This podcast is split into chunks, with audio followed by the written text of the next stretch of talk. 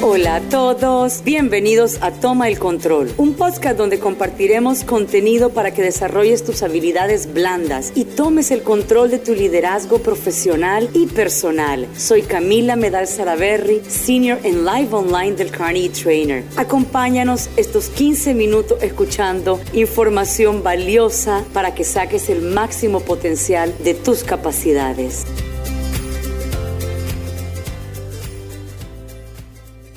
Pensemos como niños. La generación de ideas, los procesos de innovación son aquellas actividades que nos garantizan, uno, crecer, cambiar, mejorar, implementar, y dos, sobrevivir en los momentos en donde el entorno se mantiene siempre en este contexto bica o buca, que es tan volátil, tan incierto, tan complejo y ambiguo. Cuando nosotros nos vamos a enfocar en los procesos de innovación, tenemos que tomar en cuenta que hay una cantidad de estructuras que podemos poner en práctica. Todas las anteriores no van a ser posibles si no abrimos realmente nuestro pensamiento al método luz verde y pensamos como niños. ¿Por qué como niños?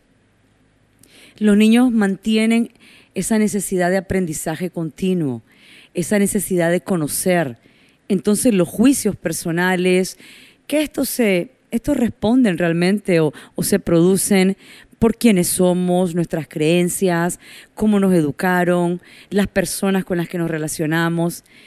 Los niños no, los niños se mantienen abiertos a todo y todo es nuevo y lo más importante, todo es interesante. Vamos a conversar de un proceso de innovación con cuatro pasos.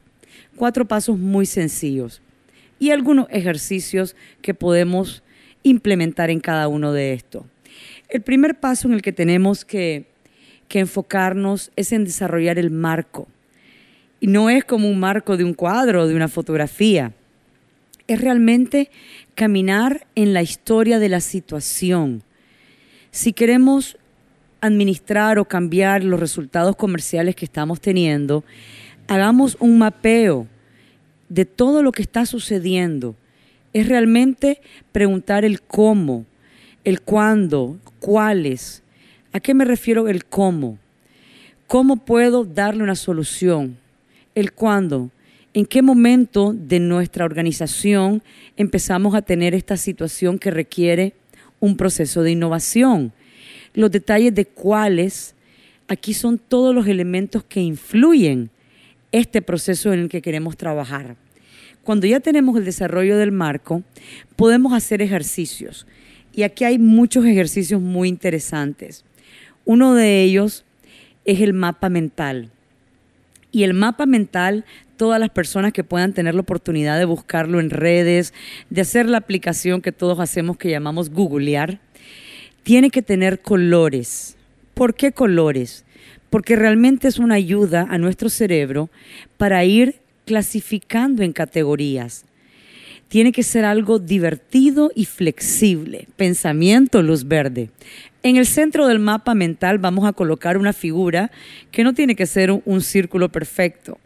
Y ahí vamos a poner el punto en cuestión, es decir, el proceso de innovación que queremos trabajar o la idea que queremos generar. Para el mapa mental, cabe mencionar, también lo podemos utilizar para encontrar los problemas. Luego, de esta nube o de este óvalo, esta figura en donde colocamos lo que vamos a trabajar, empiezan las ideas. Y las ideas son los factores que impactan. Por ejemplo, si queremos trabajar innovación para optimizar nuestro proceso comercial, el centro va a ser nuestro proceso comercial. Entonces, ¿qué es lo primero que hay que pensar? Mm, los productos. Entonces ya tenemos otro globito que son los productos. Ahora, los productos, ¿cómo se colocan? Ah, las personas. Entonces generamos otro globito que son las personas. Pero esto no sucede solo. Aquí también tenemos elementos técnicos, porque la tecnología está muy amarrada a los procesos comerciales. Entonces generamos otro globito con la tecnología. Ahora, ¿qué nos hace falta? ¿Qué nos hace falta? Podemos también incluir en este análisis de mapa mental la perspectiva del cliente, es decir, cómo nosotros vamos a mercadearlo. Entonces ponemos nuestro marketing. Voy a hacer un pequeño paréntesis sobre el marketing. En algunos países y en algunas organizaciones ven el marketing como el hecho de colocar vallas de carretera, anuncios de televisión, eh, tener una publicidad hermosa. El marketing o mercadeo no es eso. Es realmente la inteligencia de negocio del producto. Aquí se enlaza todito. En algunos países cabe mencionar que las cabezas de los negocios, las gerencias generales, son las gerencias de la inteligencia de negocio. Porque nosotros aquí unimos todos los flujos de procesos y todo el trabajo de cada uno y de todos los miembros de las organizaciones.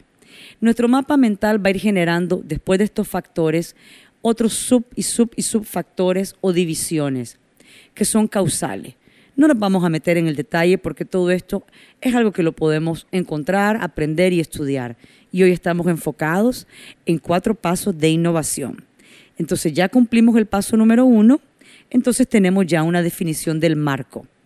Tenemos que irnos al paso número dos, a definir el problema, porque tenemos que encontrar la causa raíz.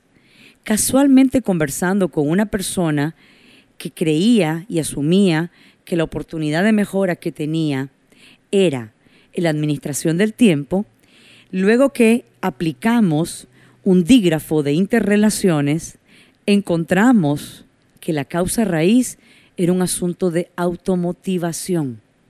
Entonces, cuando nosotros vamos a definir el problema, tenemos que literalmente limpiar nuestras ideas y nuestros conceptos subjetivos.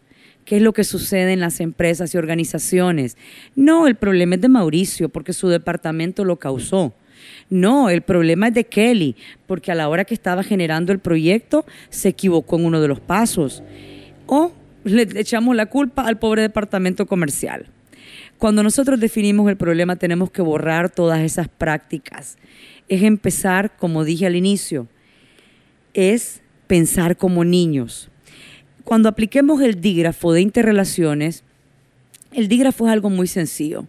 Si el problema es que posiblemente estamos teniendo bajos resultados comerciales o estamos teniendo retrasos de tiempos de entrega. Pongamos que el problema son retrasos de tiempo de entrega.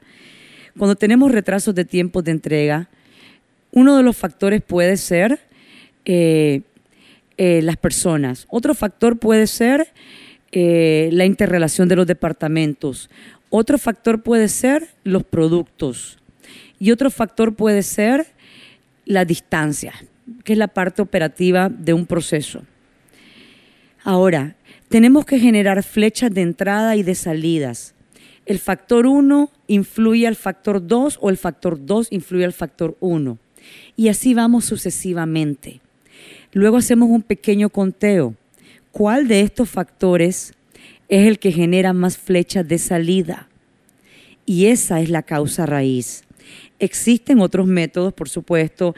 Tenemos la espina de pescado, tenemos eh, el análisis de árbol del problema. Hay otros métodos. Este es uno de ellos. Y esto es solo para el paso 2 de innovación.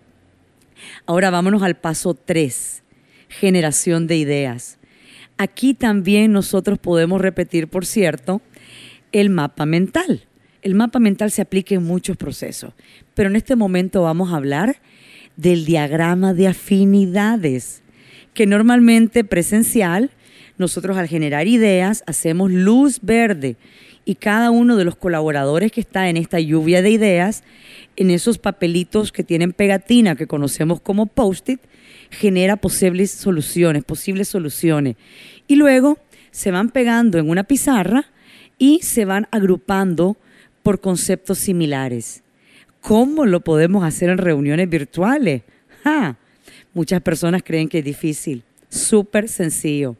De la misma manera, ponemos en el, en el diagrama de afinidades tres o cuatro factores, que son los encabezados las personas, los procesos, otro puede ser la, eh, competencia, no sé, los factores dependen de la parte de generar ideas. Y luego empezamos con luz verde a, escribir ideas locas y las vamos agrupando. Esto al final, cuando nosotros lo hacemos correctamente, el diagrama de afinidades nos va a dar un mapa o una cantidad de soluciones e ideas nuevas. Y es ahí donde se generan las ideas de innovación. Hay que evitar que los procesos o la innovación que estemos implementando genere cuellos de botella. Eso es un error que normalmente lo hacemos. ¿Cómo, cómo lo vemos evidenciado en comportamientos? El jefe quiere revisar todo. Eso es microadministración. Y en la microadministración hay que, en los momentos de caos o crisis, detenerla. Si tenemos jefes que nos están haciendo que todo se vuelva un cuello de botella, levantemos alertas y digámosles a ellos, esto no ayuda a la innovación. Ahora, luego que ya hicimos el paso número uno, desarrollo del marco, el paso número dos, definición del problema, paso número tres, que son de los más alegres, generación de ideas, este con el diagrama de afinidades, vamos al paso número cuatro, que es implementar la mejor solución. Ah, pero ¿cómo podemos encontrar la mejor solución? Aquí perfectamente podemos también trabajar con el dígrafo, el dígrafo de interrelaciones. Al igual que lo utilizamos para encontrar la causa raíz, lo podemos utilizar para encontrar la mejor solución. Hay otra manera también sí de hacerlo, que es haciendo la parte de encontrar con el árbol de afinidades lo positivo y lo negativo de cada solución. ¿Cómo lo hacemos? Colocamos las tres mejores ideas y debajo de estas colocamos unas rayas como, como los troncos de un árbol y a un lado colocamos cuál es lo positivo de esta idea y cuál es lo negativo. De estas tres vamos a tener perspectivas positivas y negativas. Luego solo hacemos una sumatoria y la que tenga menos impacto negativo, esa va a ser la idea que vamos a implementar. Recordemos, en la implementación tenemos que tener metodologías de medición. Y aquí ya viene otro subproceso de planificación para implementar la innovación, que el día de hoy no lo vamos a tocar. Ahora, no intentemos hacer esto de manera gerencial o solo los directivos. Seamos flexibles y hagámoslo con todo el grupo. Aquí podemos hasta implementar los cinco por qué de la Toyota, que es algo que utilizaron para descubrir un problema. Involucremos a todos los miembros, porque las personas lo van a adoptar cuando aportan sus ideas. Los colaboradores comprometidos son aquellos que se sienten que se respeta su trabajo, que se les escucha y que tienen una comunicación que hace que la innovación suceda. Al final, las personas apoyamos un mundo que ayudamos a construir. Gracias a todos por escucharnos. Espero que lo hayan disfrutado y sobre todo que sea de utilidad. Gracias a nuestro productor y editor espectacular, Mauricio Cristofle. Los invitamos a suscribirse a nuestro podcast Toma el Control y seguir recibiendo más información de utilidad.